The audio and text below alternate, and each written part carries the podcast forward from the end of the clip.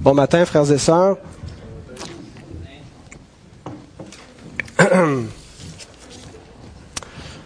Dans le ministère pastoral, il y a deux types de disciples qui suscitent des frustrations.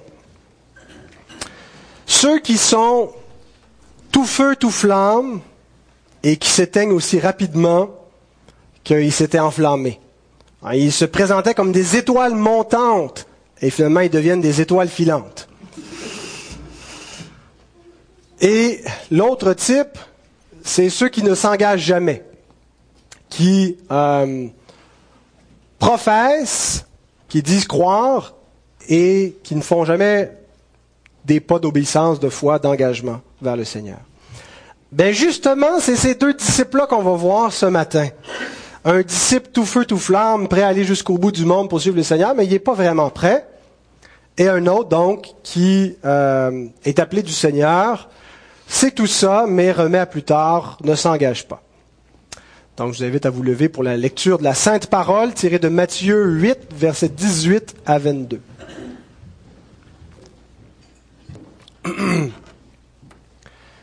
Jésus, voyant une grande foule autour de lui, donna l'ordre de passer sur l'autre bord. Un scribe s'approcha et lui dit, Maître, je te suivrai partout où tu iras. Jésus lui répondit, Les renards ont des tanières, les oiseaux du ciel ont des nids, mais le Fils de l'homme n'a pas un lieu où il puisse reposer sa tête.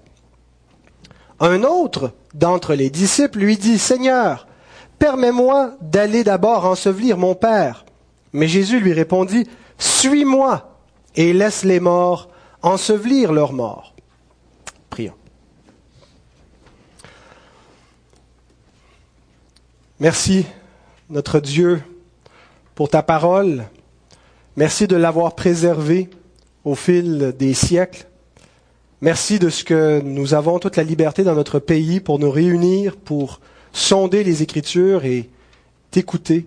Merci parce que nous avons une liberté encore plus grande par Christ pour nous approcher de toi. Aucune créature, visible ou invisible, ne peut nous en empêcher, nous approcher avec assurance et confiance pour t'adorer et être en communion avec toi. Seigneur, nous nous trouvons tous devant ta face avec des dispositions différentes les uns des autres. Et Seigneur, nous te prions de nous rejoindre tous, de rejoindre les plus jeunes et les plus vieux auditeurs parmi nous, de sonder nos cœurs, nos prétentions, de venir nous débusquer là où nous nous cachons souvent de toi, dans nos excuses que nous nous donnons à nous-mêmes pour ne pas faire ta volonté.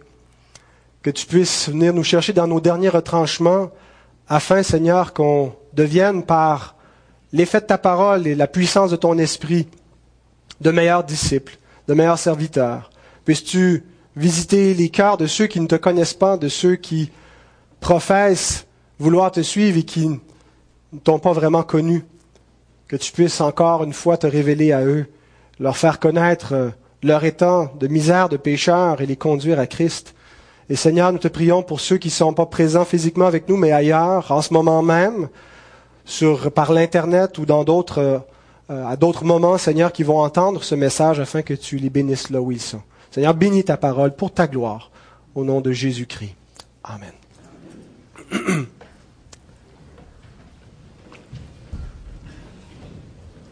Alors, c'est le, dernier message cette année dans la série sur Matthieu. Les fêtes arrivent donc dimanche prochain sera, du voulant, un message davantage en lien avec la nativité. Euh, donc, nous allons traverser en début d'année prochaine le lac de, de Galilée. Et aujourd'hui, ben, on commence à se diriger. On va prendre une marche avec Jésus. Euh, le texte nous dit qu'une foule s'est assemblée autour de lui. Euh, Luc nous montre aussi que l'événement se passe pendant que Jésus s'en va vers le rivage pour euh, prendre place à bord d'une embarcation. Il a envoyé ses disciples de passer de l'autre bord. Et donc, il va bientôt traverser la mer de Galilée, qui est davantage un lac. Jésus est pas impressionné par la foule. Euh, ça ne lui dit pas parce que les gens viennent à lui automatiquement, bon ben ça y est, euh, j'ai atteint mon heure de gloire, je dois rester ici puis continuer d'exercer mon influence. Il sait que les gens viennent pour toutes sortes de motifs, ils viennent faire des miracles, ça attire les gens forcément. Euh, mais il vient, il est venu pour prêcher le royaume, pour accomplir la justice du royaume, euh, et donc il ne veut pas limiter son message à un endroit. Et hum, lorsqu'il devient populaire à un endroit, il se déplace, il dit je dois aller jusque dans les plus petites bourgades de la Galilée et de la Judée.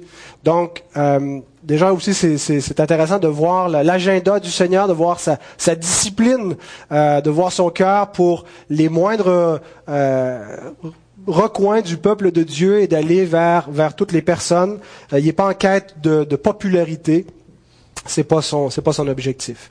Alors, chemin faisant, en s'en allant vers euh, l'embarcation pour traverser le lac, euh, il a deux interactions avec deux hommes qui sont présentés comme des disciples ou des, des, des wannabe disciples et qui seront nos deux points du message. On va regarder ces, deux, ces deux interactions à tour de rôle.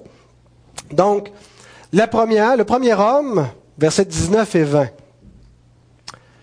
Je te suivrai partout où tu iras. Si nous n'avions que la parole de ce disciple, si on n'avait pas ce que Jésus lui répond et qu'on devait l'analyser seulement sur sa profession de foi, on dirait Waouh! Ça, c'est un vrai disciple. Quelqu'un qui veut suivre Jésus partout où Jésus va aller. Mais la réponse de Jésus nous indique autre chose, nous, nous fait voir que euh, dans les, les, les, les, propos de cet homme, euh, il y a peut-être un peu d'enflure, un peu euh, de, un, enthousiasme euh, que Jésus va dégonfler. Il est semblable à quelqu'un qui a reçu la semence dans les endroits pierreux, qui sont décrits dans Matthieu 13 la, semence qui tombe dans les endroits pierreux, vous vous souvenez, elle n'a pas un sol profond, donc elle pousse presque instantanément, elle pousse rapidement. Euh, mais faute de racines, elle se dessèche rapidement lorsque le soleil paraît aussi. Et donc Jésus nous dit, ce sont des gens qui entendent la parole, la reçoivent aussitôt avec joie, et donc ça semble, ça y est, c'est enraciné, il y a quelque chose vraiment, une conversion, mais ça s'éteint aussi vite dès que survient une tribulation, une épreuve à cause de la parole. Ils tiennent pas long. Euh, il est quelqu'un que Jésus nous décrit ailleurs qui n'a pas calculé la dépense avant de s'engager, qui euh, n'a pas calculé la dépense, qui a entrepris de construire une tour ou d'aller à, la guerre et qui n'a pas vraiment évalué euh, ses ressources. Donc, Jésus donne cet exemple-là dans Luc 14, les versets 25 à 35. et, c'est dans le contexte où on trouve différents versets où il nous est dit donc euh, pour être un disciple, euh, ben, euh, on doit, on doit, on doit pas être se mélanger. Le, le, sel doit pas perdre sa saveur. On doit être complètement entier pour notre maître. Est-ce que c'est un vrai disciple? Est-ce que c'est une foi passagère? On n'a pas de moyen de le savoir, mais on sait que son enthousiasme est un peu trop grand. Il n'a pas bien compris qui il est. Mais de vrais disciples, parfois, ont un trop grand enthousiasme et s'en rendent compte par la suite. Pensons à Pierre, qui était prêt à aller au bout du monde avec Jésus, plus encore, prêt à mourir avec lui si tous devaient l'abandonner, pas lui. Mais lorsqu'il arrive face à la croix, il a renié le Seigneur. Et c'est pas que Pierre n'était pas un enfant de Dieu, mais parfois de vrais enfants de Dieu, donc, surestiment leur, leur attachement au Seigneur. Ce texte aussi nous indique qu'il est possible de suivre Christ pour les mauvaises raisons. De venir à lui sans avoir compris vraiment qui il était. Si on n'a pas bien compris qui est Christ et quel genre de sauveur il est, qu'est-ce qu'il est venu accomplir, si comme beaucoup des Juifs de l'époque, on attend un Messie triomphant, avec lequel on va triompher, on va vivre une existence facile, bien, il y a de bonnes chances qu'on le suive pour les mauvaises raisons et qu'on se détourne de lui.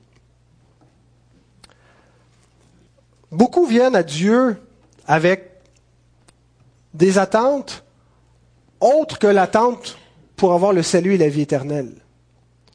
Euh, c'est les colocs qui chantent Bon Dieu, donne-moi un job. Ah, il est prêt à retourner à genoux à l'église si Dieu lui donne une job. Les gens cherchent Dieu pour avoir du travail, pour avoir des solutions à leurs problèmes temporels. Ils cherchent Dieu parce qu'ils ont des problèmes dans leur vie de couple, dans leur vie de famille, dans leur santé. Quand on cherche un sauveur temporel, un sauveur qui s'occupe de nos besoins, de notre misère temporelle, ça devient souvent un sauveur temporaire aussi. On le suit momentanément. C'est pas que le Seigneur ne peut pas nous donner une job ou nous guérir ou sauver notre mariage. Mais c'est que c'est pas, premièrement, un sauveur qui est venu pour nous secourir de nos misères temporelles, mais de la misère éternelle. Et les hommes ne comprennent pas toujours quelle est leur vraie misère, quel est leur vrai besoin. Et à cause de ça, ils ont de fausses attentes face à Dieu. Alors pourquoi ce scribe voulait-il voulait suivre Christ? Pourquoi vient-il à lui? Pourquoi veut-il être son disciple? Pourquoi veut-il le suivre? Qu'est-ce qu'il s'attend de lui? Est-ce qu'il s'est vu comme un pécheur misérable, comme un lépreux ou comme un païen exclu de la communauté de Dieu, comme quelqu'un de sans force qui a besoin de la grâce du Christ? Qu'est-ce qu'il a vu en lui pour venir à lui? J'aime ce que Jean Calvin écrit en réponse à cette question, il dit, gardons en tête qu'il était un scribe. Il avait été habitué à une vie paisible et facile et à jouir des honneurs. Il était inadéquat pour endurer les outrages, la pauvreté, les persécutions et la croix. La première leçon qu'il nous donne lorsqu'on entre à son école, le Seigneur, consiste à renoncer à nous-mêmes et à prendre notre croix. Il voit donc en Jésus un faiseur de miracles, quelqu'un qui opère de grands prodiges, qui attire les foules. On attend un Messie, il est peut-être ce Messie, il est sans doute ce Messie. Ah, il se met à le suivre avec un grand enthousiasme. J'irai partout où tu iras, je vais te suivre partout, je suis prêt à te suivre. Ça ne pouvait être qu'une bonne idée de suivre cet homme-là, ce prophète puissant, ce Messie envoyé de Dieu. Jésus lit les cœurs. Si c'eût été moi qui avais vu cet homme-là, qui vient avec cet enthousiasme, qui dit, je suis prêt à suivre le Seigneur jusqu'au bout du monde, je l'aurais baptisé. Immédiatement, viens. Certainement, on va suivre le Seigneur. Mais Jésus a lu son cœur. Jean chapitre 2, versets 23 et 25. Pendant que Jésus était à Jérusalem à la fête de Pâques, plusieurs crurent en son nom, voyant les miracles qu'il faisait. Mais Jésus ne se fiait point à eux, parce qu'il les connaissait tous, et parce qu'il n'avait pas besoin qu'on lui rendît témoignage d'aucun homme, car il savait lui-même ce qui était dans l'homme. Et la réponse de Jésus nous révèle ce qui était dans cet homme-là. Je pense que Calvin a, bien lu, Jean Calvin, euh, qu'il s'attendait vraiment en suivant Jésus, ça va être une partie de plaisir. Euh, Jésus est promu pour la, gloire, il est destiné pour la gloire, je vais m'attacher à lui. Et, il y a un peu peut-être les attentes, comme on voit les disciples quand ils s'en vont vers Jérusalem, et ils pensent que Jésus s'en va commencer son royaume que, le ciel va s'ouvrir, les anges vont descendre, et qui sera assis à la droite et à la gauche du trône messianique? Ils ne comprennent pas que c'est pas exactement dans cet ordre-là que la mission du Christ va s'accomplir. Il y aura peut-être quelqu'un assis à sa droite et à sa gauche éventuellement, mais avant ça, il y a une croix. Qui sera crucifié à sa droite et à sa gauche? Alors la réponse de Jésus maintenant. Il ne lui dit pas suis-moi. Jésus n'est pas là dans, le nombre. beaucoup de gens qui viennent à lui, que dois-je faire pour avoir la vie éternelle? Jésus saisit rapidement quelles sont leurs fausses croyances, leurs fausses attentes, et il les retourne. Il ne cherche pas des conversions faciles, il ne cherche pas à attirer des foules, il ne veut pas édulcorer son message. Et il s'en prend immédiatement à ses fausses attentes. Le verset 20. Jésus lui répondit, Les renards ont des tanières et les oiseaux du ciel ont des nids. Mais le Fils de l'homme n'a pas un lieu où il puisse reposer sa tête.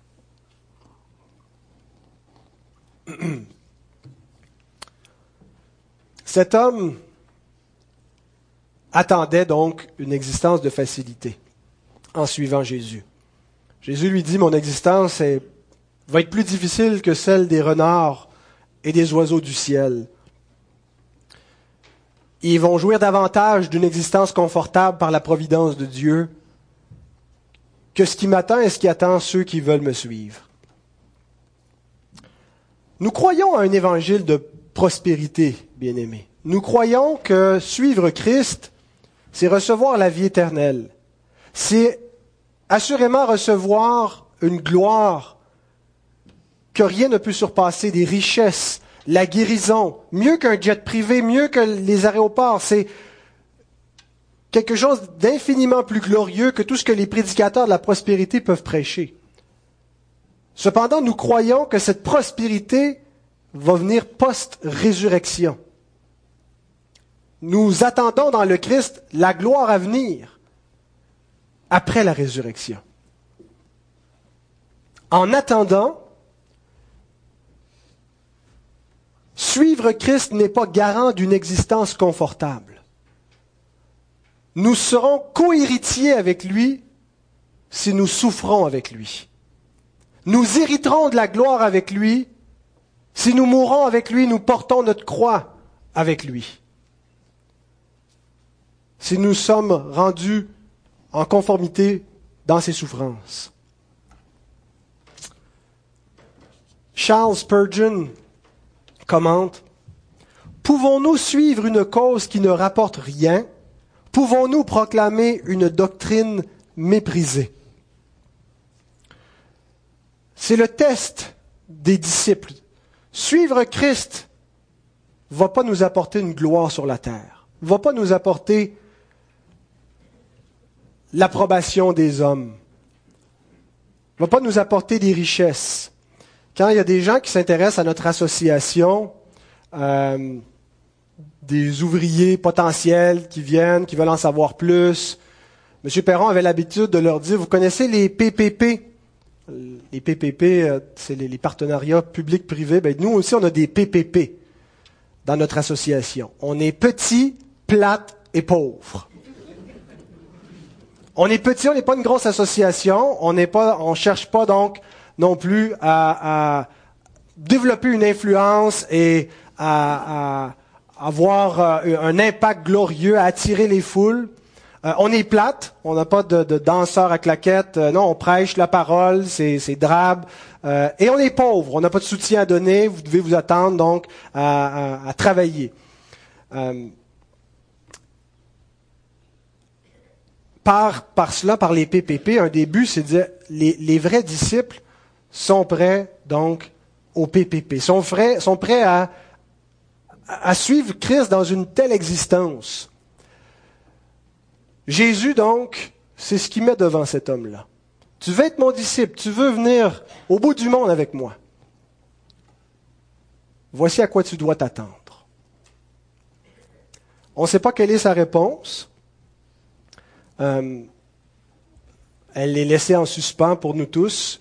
Euh, on peut s'identifier, mais pourquoi suivons-nous Christ? Qu'est-ce que nous nous attendons de lui? Voulons-nous être des disciples? Parce que c'est pas tout de dire euh, on veut que le Seigneur sauve notre âme, le Seigneur sauve l'âme de ceux qui le suivent, de ceux qui sont des disciples. Il ne fait pas seulement nous sauver pour nous laisser vivre euh, sans qu'on ait besoin de le suivre. Il sauve ceux qui le suivent. L'Église est souvent tombée dans les mauvaises stratégies pour attirer les foules où on réduit beaucoup les standards, où on promet ce que l'Évangile ne promet pas. On promet qu'en venant à Christ, tous nos problèmes seront solutionnés. Et on cache la croix. La croix est un scandale. La croix est, une offense pour ceux qui périssent. La croix, rien de séduisant, rien d'attrayant. Et Paul dit, je n'ai rien voulu savoir d'autre parmi vous que Jésus-Christ et Jésus-Christ crucifié. C'est un sauveur crucifié que nous prêchons. Ne cherchons pas à provoquer une croissance, à évangéliser, à tirer des gens, à produire une croissance d'Église par des moyens qui provoquent une croissance artificielle, qui attirent des gens parce qu'on leur sert euh, ce qu'ils veulent. On leur donne, on donne des services à la communauté. N'importe qui peut faire ça. Prêchons l'évangile de Christ et les vrais disciples de Christ, ceux que Dieu a élus avant la fondation du monde, vont suivre. On retrouve aussi, petite note en passant avant de passer au deuxième homme, euh, l'expression fils de l'homme. C'est la première fois qu'on la rencontre dans l'évangile de Matthieu. Et il semble que c'est le titre préféré avec lequel Jésus se désigne. Euh, il ne parle pas de lui comme du Messie, quoique il, euh, confesse, concède qu'il est effectivement le, le Messie. Mais pourquoi est-ce qu'il utilise ce titre-là? Le Fils de l'homme, qui n'était pas nécessairement quelque chose d'usuel euh, à l'époque. En fait, c'est un titre messianique, c'est un titre qu'on retrouve euh, déjà dans l'Ancien Testament, dans l'attente du Messie. On voit un serviteur souffrant, un fils de l'homme souffrant. On le voit plus spécifiquement dans euh, l'évangile, le livre de Daniel. On peut dire l'évangile de Daniel, chapitre 7, 13 à 14, euh, où le Fils de l'homme va établir un royaume éternel. Euh, et pourquoi est-ce qu'il utilise ça? Probablement parce que le titre Fils de l'homme, parce que justement il était moins utilisé, n'était pas pollué par toutes sortes de connotations messianiques, militaires, euh, triomphalistes, euh, comme, les Juifs attendaient avec le mot Messie. Le mot Messie, c'est le roi, le roi qu'ils attendaient. Alors ils espéraient un David, un David qui allait faire la guerre littéralement à leurs ennemis physiques mais euh, c'est un ennemi spirituel que Christ est venu vaincre et les armes avec lesquelles nous luttons sont pas charnelles, elles sont spirituelles. C'est un combat, donc c'est une guerre spirituelle.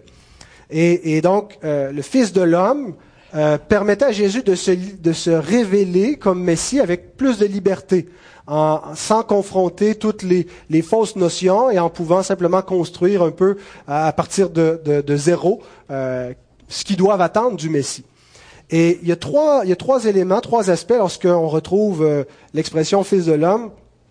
Euh, D'abord, la notion qu'il est un fils de l'homme, une nature humaine, que le Messie, donc, euh, est pas, euh, il, y a quelque chose qui est pas seulement humain. il, est, il, est, il est céleste, mais il va prendre une forme humaine. Le Messie qui était attendu, donc, devait être un homme.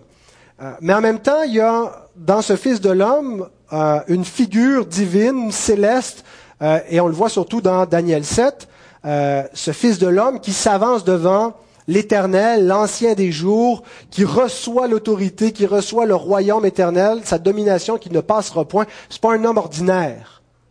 C'est un homme qui va être glorieux et donc c'est un, et on comprend quand on comprend les deux natures du Christ, c'est le Fils éternel de Dieu qui prend une nature humaine et donc qui est à la fois céleste et qui est à la fois euh, euh, homme, humain, nature divine, nature humaine.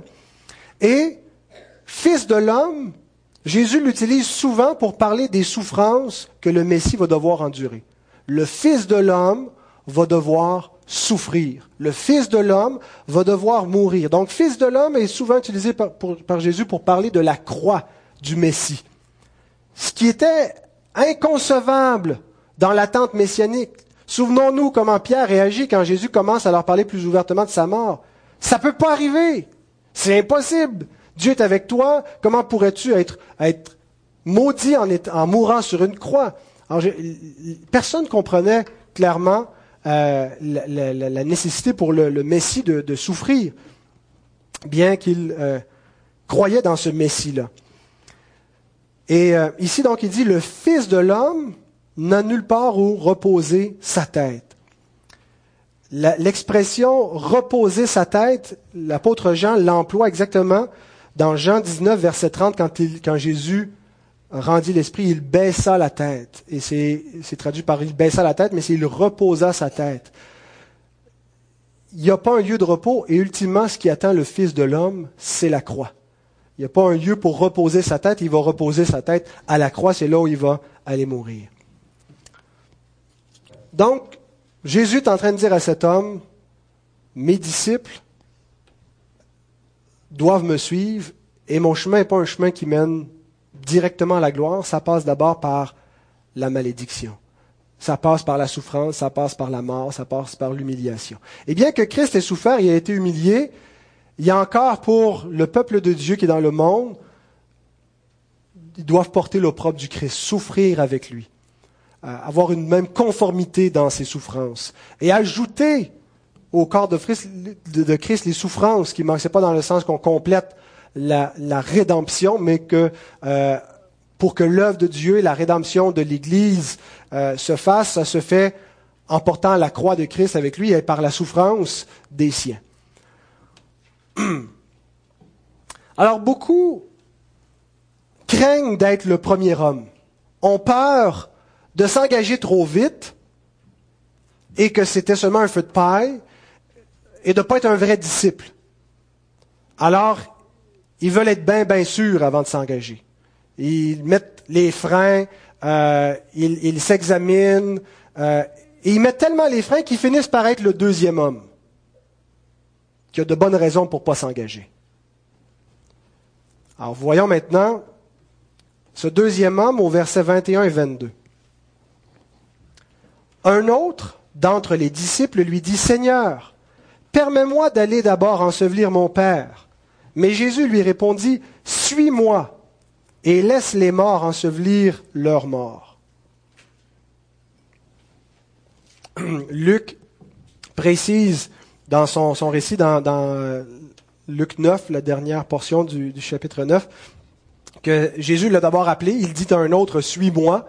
Puis là, c'est là qu'il lui répondit euh, qu'il devait aller d'abord ensevelir son Père. Ah, il sait qu'il doit suivre le Seigneur, mais il n'est pas prêt. Il ne veut pas le suivre maintenant. Il remet cela à plus tard. Et il y a deux possibilités de comprendre la raison qu'il donne à Jésus. Quand il dit Permets-moi d'aller d'abord ensevelir mon Père. La première possibilité, c'est que son Père est mort en ce moment où il parle et que euh, les funérailles n'ont pas eu lieu, donc il doit s'acquitter de ces obligations-là. Cependant, pourquoi est-ce que si son père est mort, qu'est-ce qu'il fait là, au milieu de la foule, en train d'écouter Jésus? C'est une possibilité, euh, mais euh, j'ai davantage un penchant pour la deuxième possibilité, c'est que son père n'est pas mort. Son père est vieillissant, et, donc il, veut, euh, avant donc de suivre Jésus, avant de s'engager, dire ben, je veux rester auprès de ma famille, auprès de mon père, et, et une fois qu'il sera enseveli, bien je te suivrai. Et c'est comme ça que euh, Leon Morris, dans son commentaire, explique les paroles de cet homme-là. Il dit, il est plus probable que le père de cet homme était encore vivant et qu'il parlait des obligations d'un fils responsable de veiller sur son père dont les années commençaient à décliner jusqu'à sa mort éventuelle. Un jour, après que mon père sera mort, je te suivrai. Il n'y a aucune façon d'être absolument certain qu'il s'agit de la bonne façon de comprendre ces paroles, mais il est évident que l'homme insistait sur un temps de délai avant de prendre sa place auprès de Jésus. C'est ça le problème du deuxième homme. Il insistait sur un temps de délai avant de suivre Christ, alors que Christ l'a appelé. Mais n'est-ce pas une requête légitime d'aller veiller auprès de ses parents? Est-ce que Jésus n'est pas un peu dur, un peu intransigeant vis-à-vis de cet homme-là qui veut honorer son père, veut prendre soin de ses parents vieillissants? Est-ce que Élisée lui-même n'a pas obtenu cette permission de la part d'Élie? Souvenons-nous, on lit ceci dans 1 roi 19, versets 19 et 20. Élie partit de là et il trouva Élisée de Shaphat qui labourait. Il y avait devant lui douze paires de bœufs et il était avec la douzième. Élie s'approcha de lui et il jeta sur lui son manteau, signe qu'il l'appelait comme disciple, il met son manteau sur lui. Élisée, quittant ses bœufs, courut après Élie et dit, Laisse-moi embrasser mon père et ma mère et je te suivrai. Élie lui répondit, Va et reviens, car pense à ce que je t'ai fait. Le problème avec ce, deuxième disciple, c'est pas qu'il veuille honorer son père. C'est un commandement divin. Honore ton père et ta mère.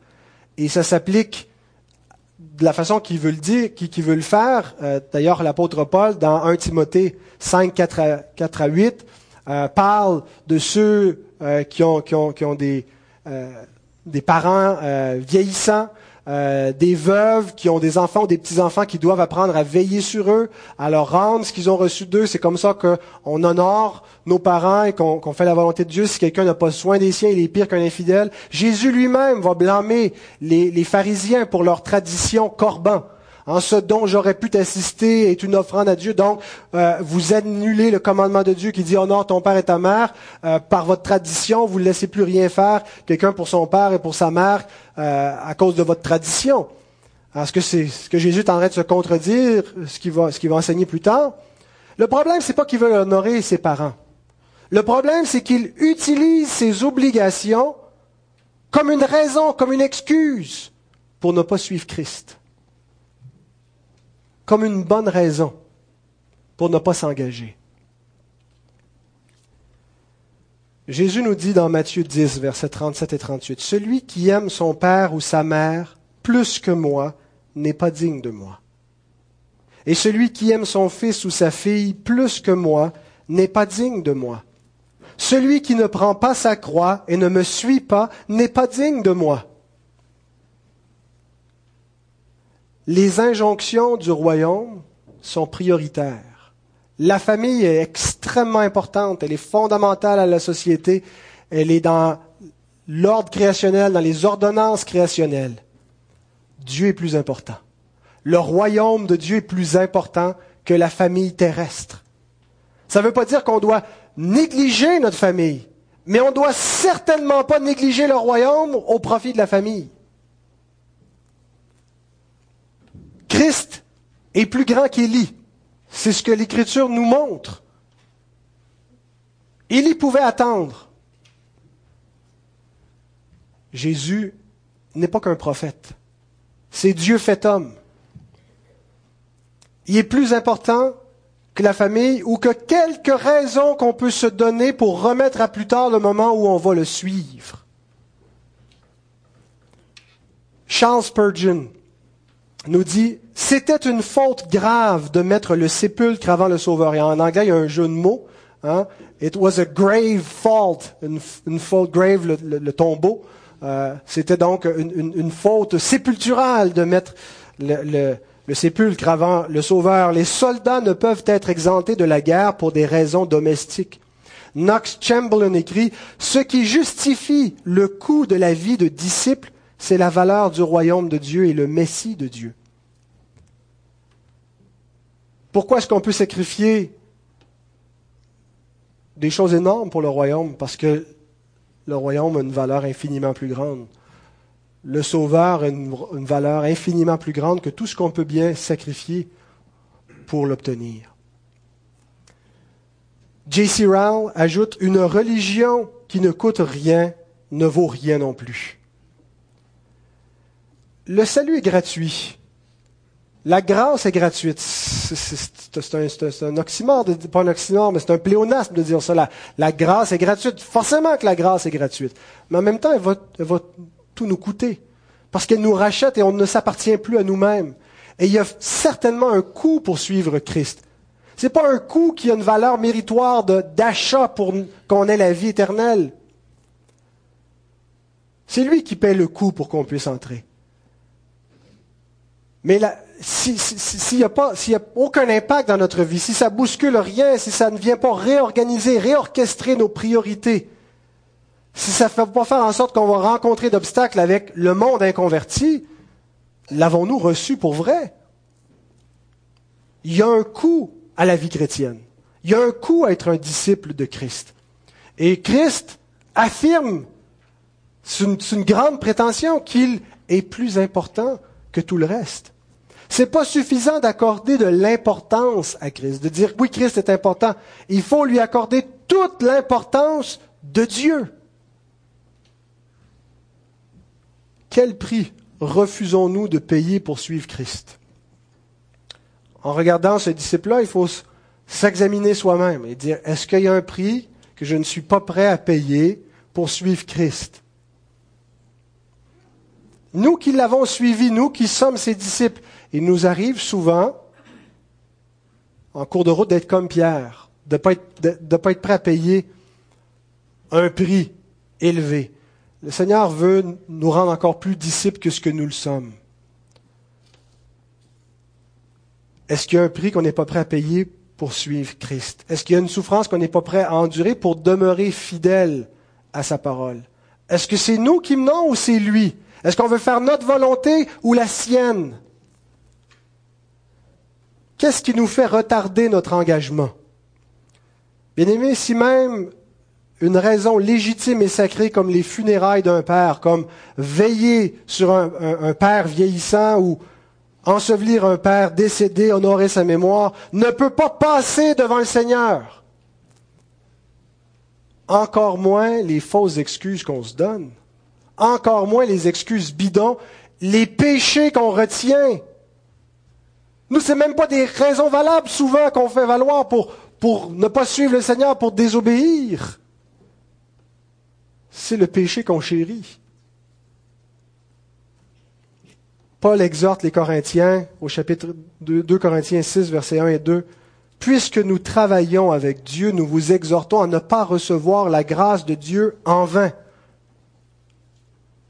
Ne faites pas en vain, ne dites pas en vain, vainement, que vous avez reçu la grâce de Dieu.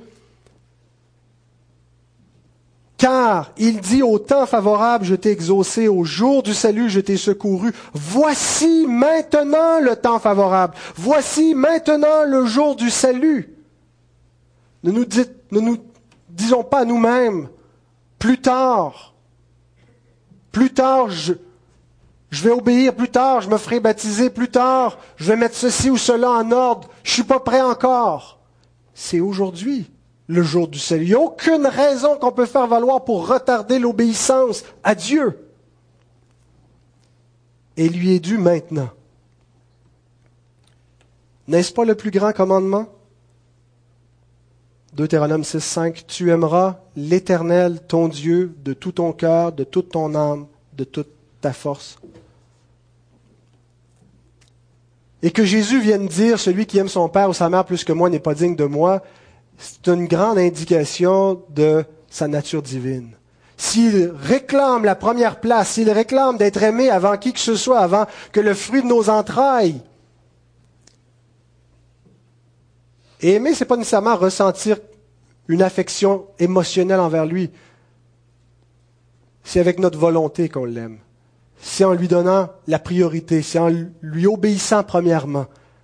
C'est en faisant régner sous notre toit sa loi. On ne doit pas être comme Élie qui reprenait pas ses fils ou qui reprenait à moitié, Ophni et Finé, qui étaient des, des, fils rebelles, qui ne connaissaient pas l'Éternel, et Élie qui était complaisant. On doit aimer Dieu plus qu'on aime nos enfants. Plus qu'on aime notre mari, notre femme, plus qu'on aime, plus qu'on s'aime soi-même. Bien sûr, ça va être imparfait on est des pécheurs, on tend vers cela. Mais n'utilisons pas le péché rémanent comme une excuse et la grâce de Dieu comme une licence pour dire c'est pas grave, je vais quand même aller au ciel, quand même j'aurai le dos à côté d'un porte de l'enfer, que je sois bien loin du trône, tant que je suis au ciel, c'est suffisant. Marchons de progrès en progrès. Affermissons notre marche comme disciples. Grandissons dans l'obéissance à Dieu. Cédons-lui toute la place. Dieu nous demande d'être résolus. Il dit à son peuple par la bouche d'Élie, Jusqu'à quand clocherez-vous des deux côtés? Si l'Éternel est Dieu, allez après lui. Si c'est Baal, allez après lui. Reconnaissez que l'obéissance à Dieu est liée avec le premier commandement. Tu n'auras pas d'autre Dieu devant ma face. La désobéissance est comparable à l'idolâtrie à la, divination, la, magie, ces choses-là. Quand Saül n'a pas fait la volonté de Dieu, hein, qu'il a, a, épargné les meilleures euh, portions du troupeau qui était sous interdit, de tout le peuple qui était sous interdit, pour offrir des sacrifices à Dieu, Samuel lui a dit, l'obéissance vaut mieux que les sacrifices. La désobéissance est comparable à l'idolâtrie. Rappelons-nous ceci Quand nous désobéissons à Dieu, à point levé, quand nous faisons délibérément notre volonté et non la sienne, c'est comparable à servir Baal. C'est pas Baal qu'on sert, mais c'est égo, c'est moi, c'est ma volonté. C'est un autre Dieu. Jusqu'à quand clocherez-vous? Si l'Éternel est Dieu, servez-le comme Dieu. Donnez-lui la place qui lui revient. Ne laissons pas les choses légitimes et certainement pas les choses illégitimes prendre la place. Ce que l'homme utilise est tout à fait légitime, mais il n'a pas mis le royaume en premier. La réponse de Jésus au verset 22, Suis-moi et laisse les morts ensevelir leurs morts. Luc ajoute, laisse les morts ensevelir leurs morts, et toi, va annoncer la parole, va annoncer le royaume de Dieu. Donc il l'appelle non seulement comme disciple, mais comme, comme prédicateur à aller annoncer le royaume de Dieu. Dans le monde, il y a des vivants et des morts. Il y a deux catégories de personnes, ultimement.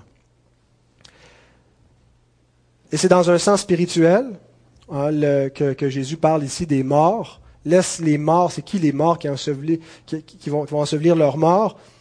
Les morts spirituels. Euh, Jésus emploie aussi cette expression-là dans la parabole du fils prodigue. Le fils qui revient, le père dit, mon fils qui était mort est revenu à la vie. Il n'était pas mort, mais oui, il était mort spirituellement, il n'était plus en communion avec son père. Paul emploie ces expressions aussi dans un sens spirituel en Éphésiens 2. Vous étiez morts par vos offenses. Donc ce sont ceux qui ne sont pas régénérés, qui sont dans leur condition de rébellion à Dieu. Les morts s'occupent des choses de la terre, c'est ce que dit Jésus. Laisse les morts s'inquiéter des choses de la terre, de s'inquiéter de, de, ces besoins-là. Il y a des choses, des réalités infiniment plus importantes et plus grandes. Celles du royaume. Les vivants s'occupent des choses du royaume.